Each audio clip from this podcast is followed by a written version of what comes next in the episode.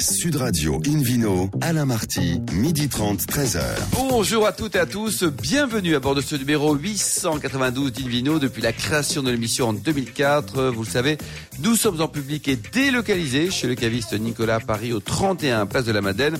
Je rappelle que vous écoutez Invino Sud Radio à Perpignan par exemple sur 103.2 et qu'on peut se retrouver sur notre page Facebook Invino aujourd'hui. Un menu qui prêche comme d'habitude la consommation modérée et responsable avec le portrait d'un vigneron israélien extraordinaire, Eli Benzaken, les Français et le vin au restaurant. On en parlera tout à l'heure. Le muscat de Baume de Venise, une véritable douceur et puis le Vino Quiz pour gagner un très joli cadeau en jouant sur invinoradio.tv. À mes côtés, elles sont belles comme des cœurs. Hélène Pio et Laure Gasparotto. Bonjour Hélène, bonjour Laure. Bonjour.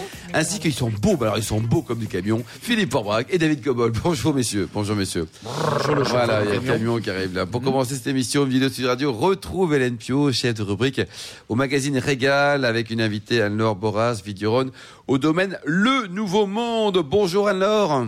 Bonjour. Alors ce, ce, ce nom-là, le Nouveau Monde, là, vous êtes basé où là? Vous êtes vous êtes en Chine, vous êtes en, en- à Bali, vous êtes où alors?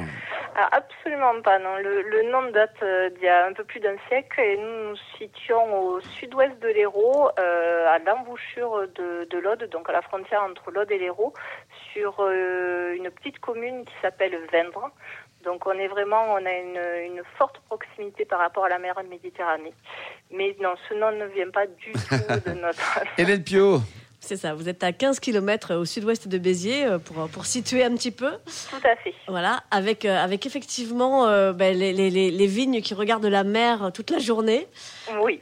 Et oui. puis, euh, et puis ben, puisqu'on est en tout début d'année, je voudrais commencer par vous souhaiter une excellente Ah année, oui. Anne-Laure. Tout de veut. hein. Oui, Parce- meilleurs vœux également à vous aussi. Et oui, parce que cette année, ça va être une grande année pour vous. C'est euh, c'est la fin de la conversion Oui, en bio, ça, y est. Ça y est, ça y est, ça y est. Donc euh, nous arrivons, euh, nous arrivons au bout de la de la quatrième année. Donc 2020 va être notre premier millésime euh, en- véritablement labellisé AB. Donc je vous avoue que bah, quatre ans c'est c'est long parce C'est que long, ouais. dès, euh, dès la première année on, euh, on débute euh, entièrement en, en agriculture biologique, contrairement à ce que à ce qu'on pourrait penser. La conversion ce n'est pas petit à petit, c'est de suite du bio, aussi bien à la vigne qu'à la cave. Donc oui, effectivement, 2020, euh, grande année pour nous, oui. Voilà, vous allez pouvoir effectivement euh, ben, toucher le fruit de, de vos efforts. Oui, Euh, alors, puisqu'on parle de fruits, tiens, donc vous avez une vingtaine d'hectares. C'est ça. C'est ça. Et, euh, et alors, c'est une propriété, euh, vous, vous n'êtes pas la première hein, à, à vous en occuper, vous êtes la troisième génération. Oui, nous sommes la troisième génération. Donc euh, nous, euh, avec mon époux, nous avons repris euh, de mes parents en 2003. Euh, donc mes parents avaient déjà fait un travail euh, qualitatif dès la fin des années 70. Euh, mais à l'époque, ils n'avaient pas d'AOC Languedoc encore. L'AOC Languedoc date euh, du milieu des années 80. Et, euh, on, travaille des vignes en AOC Languedoc depuis 92. Et puis alors surtout, vous, vous êtes une génération qui ne fait, si je peux dire, que ça, alors que votre papa, j'ai lu que c'était une histoire un peu étonnante. Ses parents voulaient pas qu'il soit vigneron, c'était pas un métier sérieux, alors ils l'ont poussé à être pharmacien. C'est ça. C'est pas mal Oui, aussi. oui. C'est moins bien, mais c'est pas mal. Ah oui, il a très rapidement, enfin au bout de, de quelques années, il a très rapidement abandonné la pharmacie pour reprendre euh, le domaine qui appartenait à ses beaux-parents. Donc, Marqué, à il y, a- y y de la chimie dans le vin aussi, donc c'est pas perdu quand même. hein. C'est vrai, mais Oui, enfin, oui, la, oui. la- la chimie du vin me semble plus intéressante que le Lexomil et je Bah, ne sais pas quoi d'autre. hein. Ça, ça, c'est- ça, c'est de la véritable alchimie, oui. bravo. Exactement. Même si, même si le vin peut aider à dormir parfois. C'est vrai, c'est vrai. Bah, mais quoi, euh, consommer avec modération, tout va Bien, bien. sûr, mais oui. bien Voilà. Euh, parlons un peu de vos cépages. Syrah, Grenache, Mourvèdre? C'est ça. Alors, euh, Syrah Grenache Mourvèdre avec euh, pas mal de Mourvèdre parce que comme vous le disiez, on est très proche de la mer. Donc, le Mourvèdre adore avoir, euh, voir la mer. Donc, on a un terroir assez exceptionnel de Gravilla-Franchien à 6 km de la mer qui, est, euh, qui est très, très euh, propice pour le Mourvèdre et on fait des Mourvèdres qui sont assez magnifiques. Et, et la Syrah s'exprime également très bien et arrive à garder une fraîcheur qui est assez étonnante euh, par rapport à cette proximité de la mer. Vous avez un 100% Syrah d'ailleurs. Hein? On a un 100% Syrah, euh, mais en IGP, et euh, on a un 80% Syrah en AOC, oui. C'est ça. Euh, vous faites euh, effectivement en tout une dizaine de cuvées. Euh, Oui. 9, c'est ça? 9, 10 Oui, oui, oui. Euh, essentiellement des rouges et puis euh, et puis deux blancs et, et un rosé. Et alors parmi Oui. vos rouges, il y en a un, j'adore le nom, c'est les petits mondes. Vous expliquez que c'est un vin Oui. glouglou. Alors C'est racontez-nous. Un vin glou-glou, c'est beau ça. Racontez-nous le vin glouglou des petits mondes. Oui, alors on, a, on en est assez, enfin, j'en suis assez fière parce qu'en fait, j'ai, donc on adore le Mourvèdre et euh, alors le Mourvèdre c'est connu pour être euh, pour être assez costaud, assez structuré, avec des tanins un petit peu durs. Et nous, on a un terroir justement qui nous permet d'avoir des tanins euh, très ronds et, et très faciles dès le départ. Et en fait, je voulais faire une cuvée qui, euh, qui était facile à boire, mais en même temps qui avait du caractère. Donc on a fait un 100% Mourvèdre, euh, mais travaillé sur le fruit, sur la rondeur et, euh, et qui a quand même du caractère. Donc c'est quelque chose que nous on, on propose à boire un petit peu frais euh, en été ou pas en été, mais plutôt sur le sur des apéros, des tapas, des choses comme ça. Et c'est Philippe- c'est très très sympa. Philippe Aubrac J'aime beaucoup le Mourvèdre quand il est vinifié comme ça aussi, parce qu'il est, il est effectivement plus accessible. Il n'a pas besoin d'être vieilli non plus trop trop longtemps, et c'est, ça te donne un vin avec beaucoup de personnalité, beaucoup de caractère, dont on se souvient, donc c'est pas mal du tout. Laure, vous aimez le Mourvèdre ou pas? C'est un cépage qui vous sied? Ah oui, j'adore. Vous adorez Vraiment, Ah là, ouais, j'adore. C'est pas Hélène Pio ni euh, l'hôtesse de l'air, mais Mais c'est pas mal quand par, même. hein. par- exemple, vous, vous savez que j'ai euh, encore un- mon cœur en terrasse du Larzac, Bien sûr, même bien si sûr. j'ai vendu mes vignes. Mais oui. Mais à chaque fois que dans les terrasses du Larzac, dans l'assemblage, il y a du Mourvèdre, ça, euh, ça, donne Bon, une on est dans la même région, même si les terroirs sont, oui. sont différents. Ça David énergie le Mourvèdre, et puis euh, Anne-Laure, vous l'aimez aussi Ça, ça donne, Ah bah oui, bien sûr. Ça, ça- ça donne beaucoup de je ne punch sais au vin. faire que ce que j'aime. Je suis désolée. Hélène je ne Vous avez aussi une, euh, une cuvée, enfin parmi toutes vos cuvées, vous en avez une de, de, de blanc qui est particulièrement originale, euh, métisse de chardonnay et de listan, le chazan. Oui, le Chazan. Alors ça, c'est une vigne qui a été plantée par papa il y a, il y a maintenant une quarantaine d'années. Et, euh, et qu'on arrive encore, alors malheureusement qui est vieillissante et qui, avec les, les dernières années de sécheresse, souffre beaucoup. Donc qui donne très très peu. Là, cette année, on a récolté sur, euh, sur 76 arts 9 hectos, donc ça représente rien Ouais, c'est tout. petit. Quoi. Pour terminer, dites-nous, euh, euh, alors, au niveau du, du bouchage des vins, c'est important pour que, notamment la longévité. Oui. Vous travaillez comment, vous? Alors, nous, on travaille depuis, euh, depuis quelques années maintenant avec des bouchons euh, technologiques avec la, chez Diam. Euh, ce sont des bouchons qui, qui nous permettent d'avoir, d'a- d'avoir une homogénéité gustative idéale et, euh, une neutralité sensorielle. En fait, on- malheureusement, sur du liège naturel, euh, on avait des problèmes.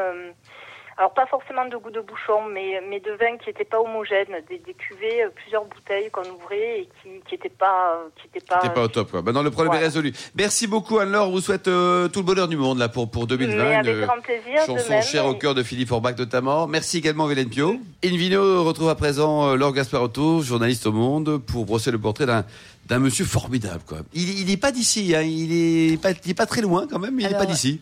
Alors aujourd'hui, il est en Haute-Judée, puisqu'il a créé son domaine il y a 28 ans maintenant, c'est le domaine du Castel. Mais il est né à Alexandrie et ce- son parcours est, est vraiment très romanesque. Alors, comment il s'appelle, ce garçon? Alors, il s'appelle Eli Benzaken. Et pourquoi j'en parle aujourd'hui? Parce qu'il vient d'entrer dans le top 100 euh, du décanteur. Alors, il me dit Oui, mais tu sais, je suis le centième. Mais malgré tout, oui. ce qui est, ce qui est formidable, c'est que ça fait donc 28 ans qu'il a créé ce domaine en Je Israël. signale qu'il est aussi parmi mes 101 vaincus. Oui, 101. Il est pas 100, 100, Non, non, il est avant David. le 101. Ah bon, ça va. Mais voilà, moi, je le connais depuis Il n'y a pas maintenant. de classement. J'ai suivi son parcours depuis une quinzaine d'années. Et, et je trouve qu'il est incroyable parce que donc il est né à Alexandrie, d'origine italienne. Il a émigré ensuite en Suisse, à Genève, où il a travaillé pour l'ONU. Et puis, euh, dans les années 70, avec sa femme, ils ont décidé d'aller vivre en Israël. Et donc, il est parti avant sa famille euh, en Israël chercher du boulot. Et un jour, il envoie un télégramme à sa femme. Il dit euh, Tu peux venir trou- et trouver ferme avec poule, avec poule, Ferme avec poule. ferme avec poule. Donc Il appelle a- sa femme une poule. Ah non, c'est pas ça, d'accord, oui, mais donc il a commencé Ouais. avec un poulailler. Mm. Et puis ils ont monté un restaurant italien à Jérusalem qu'ils ont eu pendant longtemps, ce qui s'appelait Mamma Mia. Ah et, oui. et- et voilà, et c'est tout ça pour dire que on- on- 28 ans plus tard, il a un vin extrêmement connu, internationalement reconnu, et en fait, on est parti d'un poulailler. Moi, j'aime beaucoup ces vins, et Moi aussi. pendant longtemps, en fait, ce, ce qui a fait sa réussite, moi, c'est ce que je lui ai reproché, c'est-à-dire que ce qui- il aimait tellement les vins de Bordeaux que c'est l'exemple de Ah oui. Bordeaux qu'il a voulu suivre. Donc, les il a planté des cépages de les- Bordeaux, les- Cabernet Sauvignon. Le climat est différent, Hélène. Le, Le- euh, le- plutôt. Le, le contexte est différent, non? Le contexte est différent, mais il a quand même donc ce- en- il est en Haute-Judée, 700 mètres d'altitude. Il a quand même euh, une certaine fraîcheur dans ses vins. Il a su choisir un, un terroir et, euh, et donc il, est- il a vraiment suivi à la lettre presque, presque trop le modèle Le bordelais schéma. Le schéma, donc élevé pendant 2-3 ans en fût. Alors il y a un très très joli élevage. Euh, il a fait venir donc les tonneaux, les cépages de Bordeaux, les tonneaux de Bordeaux, l'œnologue de Bordeaux. Et là, enfin, il y a quelques semaines, euh, Il est s'est venu en émancipé. France Ouais. et il m'a fait goûter sa dernière cuvée qu'il appelle Raziel, euh, qui est du coup un nom très très très local. Et c'est un assemblage de Syrah et Carignan que j'ai trouvé vraiment euh, plein de fraîcheur. Ah, on Et- s'éloigne de Bordeaux, là, Syrah Carignan. Oui, là, Syrah c'est vrai. Carignan. Ouais. Et, et en fait, voilà, il, est, il fait ses petites cuvées maintenant, un peu. euh, il, il- il- voilà, il s'émancipe. Et je me dis qu'il a fallu tout ce temps pour trouver Sa voix. sa voix.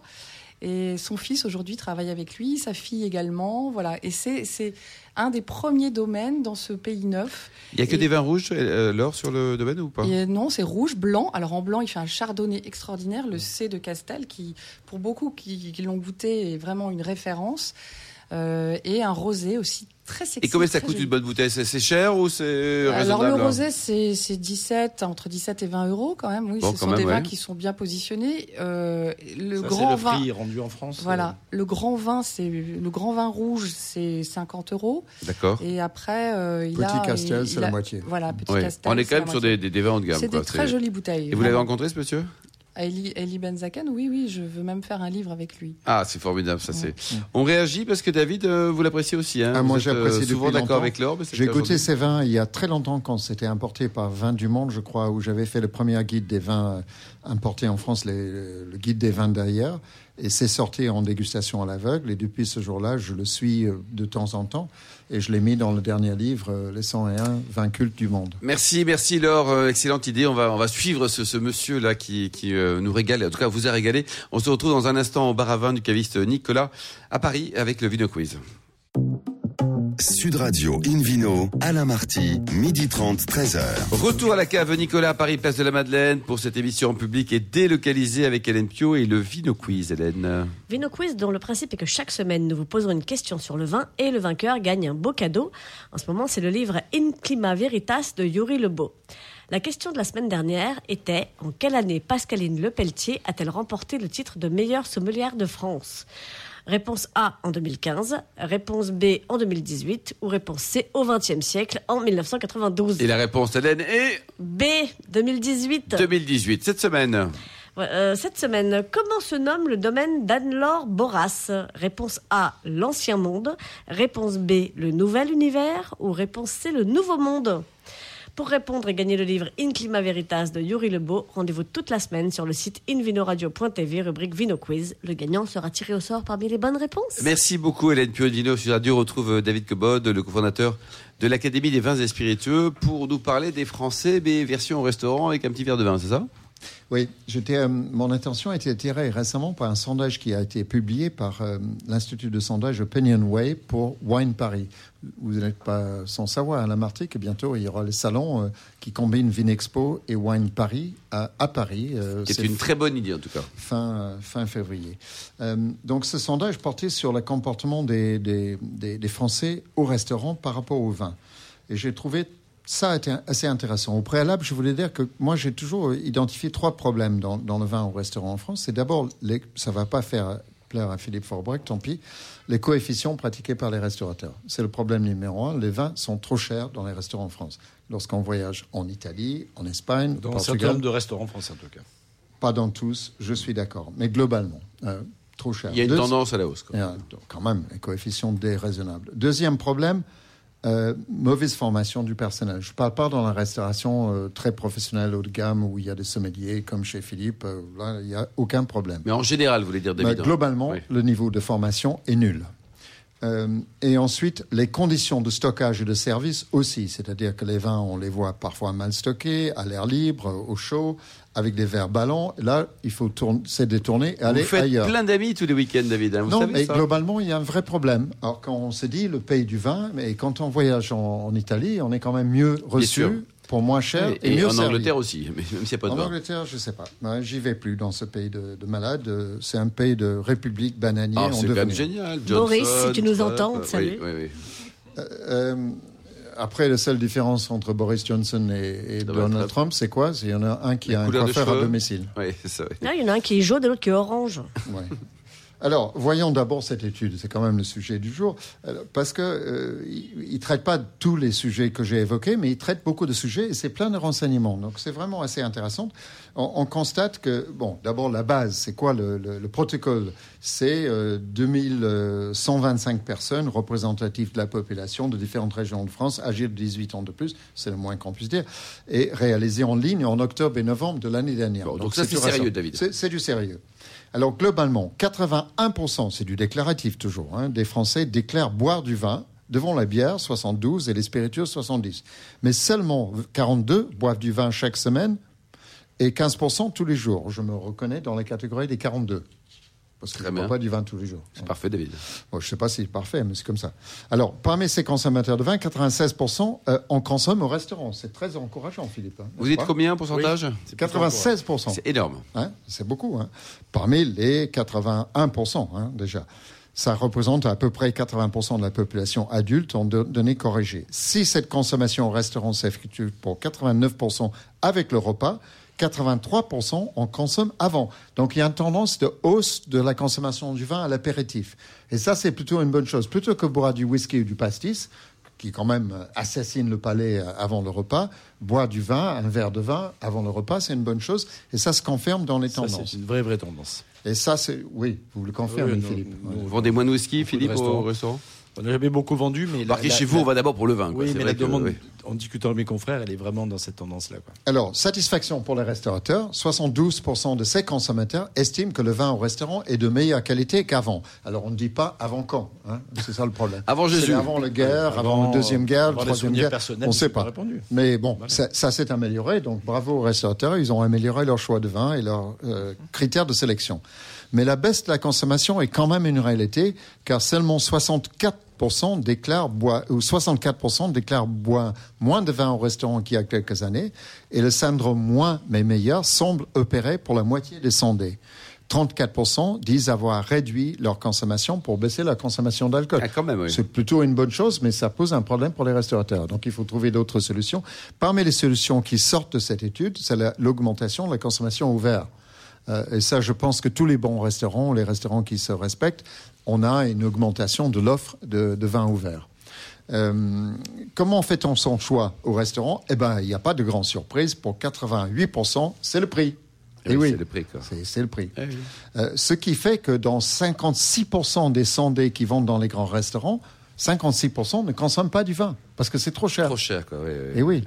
Euh, et ça, c'est un problème. Alors, deuxième critère de sélection, euh, 79% aiment découvrir de nouveaux vins au restaurant. Ce qui est plutôt une bonne chose. Ça, c'est une très bonne chose. C'est l'ouverture, les 2020 de, consommations. de Laure Gasparotto. Ouverture. Même si, et là il y a un petit paradoxe, 83% disent avoir des préférences pour les vins locaux. Alors les vins locaux à Paris, je ne sais pas ce qu'on boit. Le vin de Suresnes, mon Bah oui. cher David Cobol, est excellent. Et Voilà. bientôt, et bientôt l'IGP Île-de-France. Exactement. Il va L'IGP sortir en Île-de-France, 2023. David, hein.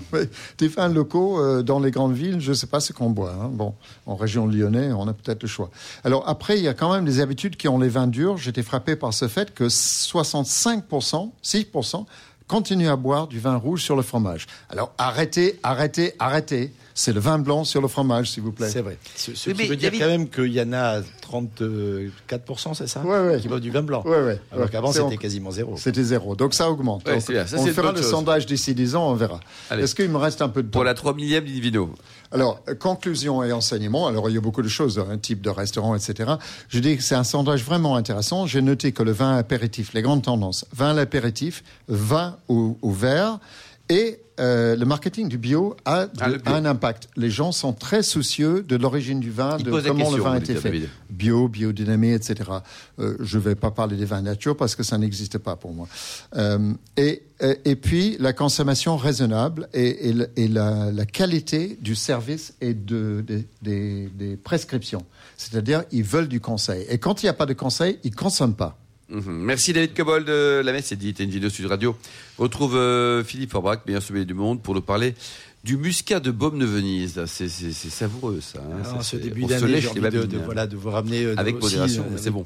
Exactement, dans, dans- dans l'émotion que représente pour moi cette appellation, parce que c'est le premier vin que j'ai goûté dans ma vie. Le premier vin. Et oui, mon père m'a dit tiens, euh, Ah on oui. est grimpé sur les fameuses dentelles de Montmirail, qui est quand même euh, un massif montagneux extraordinaire situé euh, au nord de. de, de- Et pour vous féliciter, vous avez un petit verre de.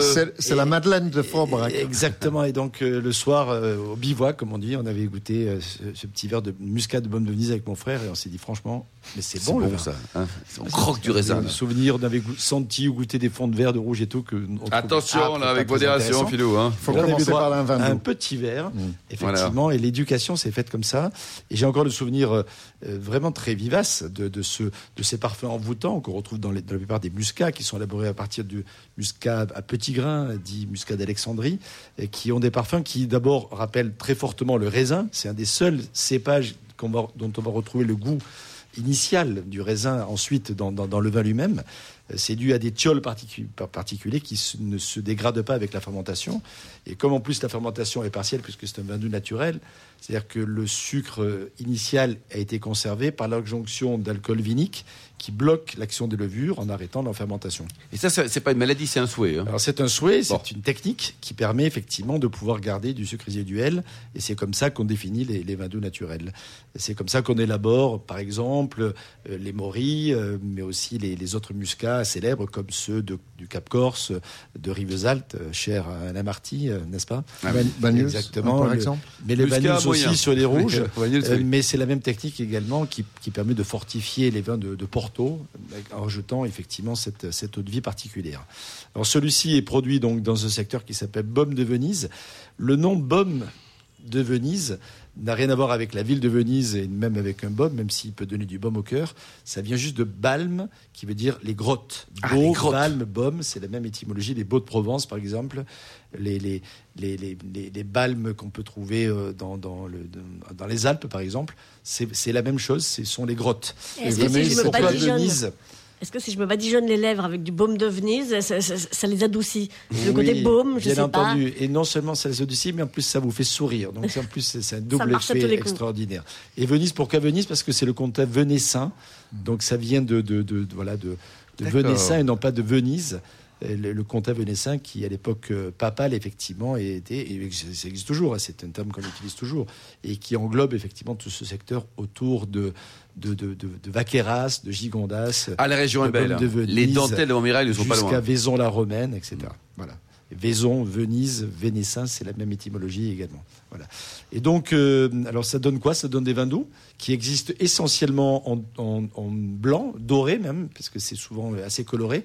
Parfois, euh, ça, peut, ça peut être rose, parce que euh, le, le, le muscat d'Alexandrie a la même vertu un peu que le Gewürztraminer, par exemple. C'est un cépage blanc, mais qui a tendance à devenir rosé.